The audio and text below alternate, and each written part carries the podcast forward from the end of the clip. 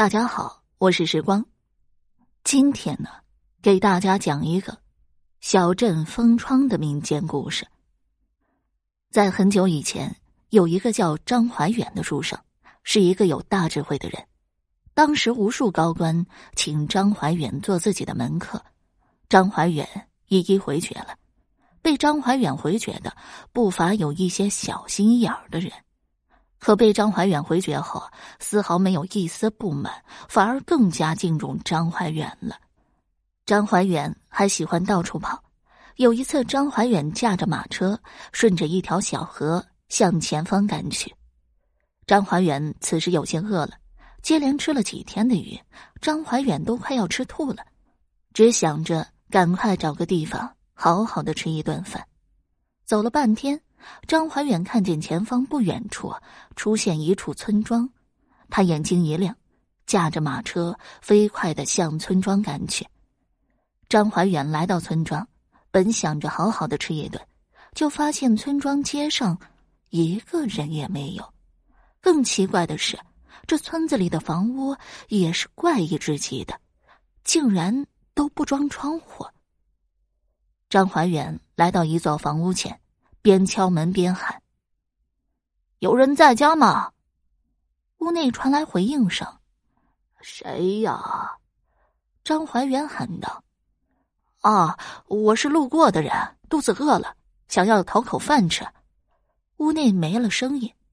张怀远刚想换一家试试，就听屋内喊道：“等一下。”过了一会儿，房门被打开了。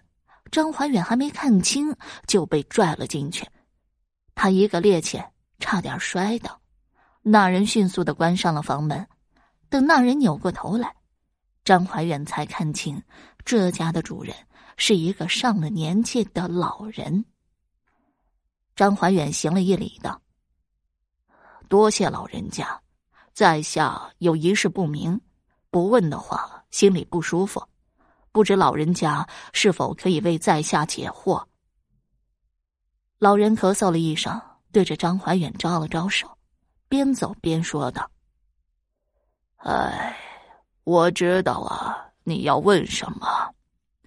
前些年啊，我们村子里还不是这个样子，街上到处都是人，每天都是喜气洋洋的。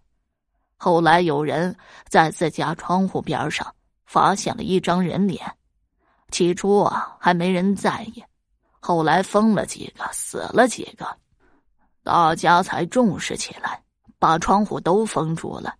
至于不出门，就是怕那鬼东西啊，还有别的手段。张怀远点了点头，跟着老人来到屋内。你来的刚刚好呢，老人家，我刚做好饭。不过这饭菜有些不好，你别介意就行。老人安排张怀远坐好后，拿出一副新的碗筷递给张怀远。张怀远看了一眼屋内的布局，对这个老人了解的就差不多了。或许因为张怀远的到来，老人家的话多了起来。老人提到：“哎，希望有生之年啊。”有人可以把那鬼东西啊给消灭了吧？张怀远记在心里。饭后，张怀远问了一些那鬼东西的事。在老人说完后，张怀远已经了然于心了。老人家，村子里有谁家的房子没有封窗户？老人一听张怀远的话，说道：“哎呀，是我老头子多嘴。”这件事不用你操心，我们这样挺好的。明天早上你就离开这里吧。张怀远知道老人担心自己，立马就说道：“其实啊，我是一个道士，我师傅是京城很有名的高人，宰相有时候啊都会请我的师傅帮忙。我这次按照师傅的要求啊来历练的。如果这件事啊我当做没看到，对我以后的修行不利。”再说了，如果事情不可为，我有师傅给我的保命宝物。老者见张怀远说的煞有其事，点了点头，央求张怀远带着自己去。如果到时候有麻烦，自己可以帮张怀远挡刀；如果不带，就不告诉张怀远地方。张怀远只好带着老者去解决这个麻烦。片刻，张怀远和老者来到一个带着窗户的房间。张怀远等了好久，都不见那鬼东西出来。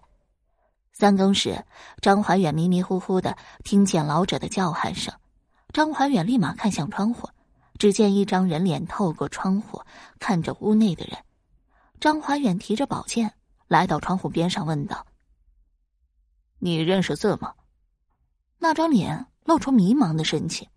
张怀远笑着说：“不认识也没有关系，我可以教你。”张怀远拿出一张纸，只见上面写着一个大大的“尺”字。张怀远又问道。你认识这字吗？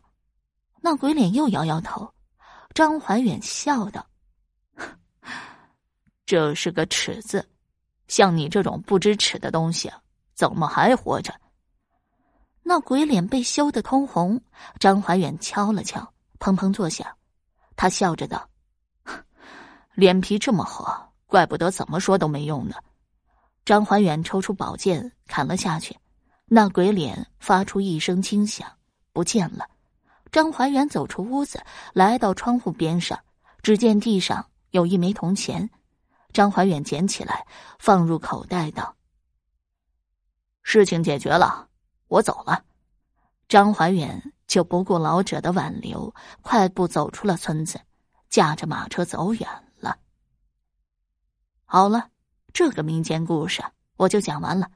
如果你还对其他民间故事感兴趣的话，点个关注，来个赞，我接下来将会为你讲更多、更加精彩的民间故事。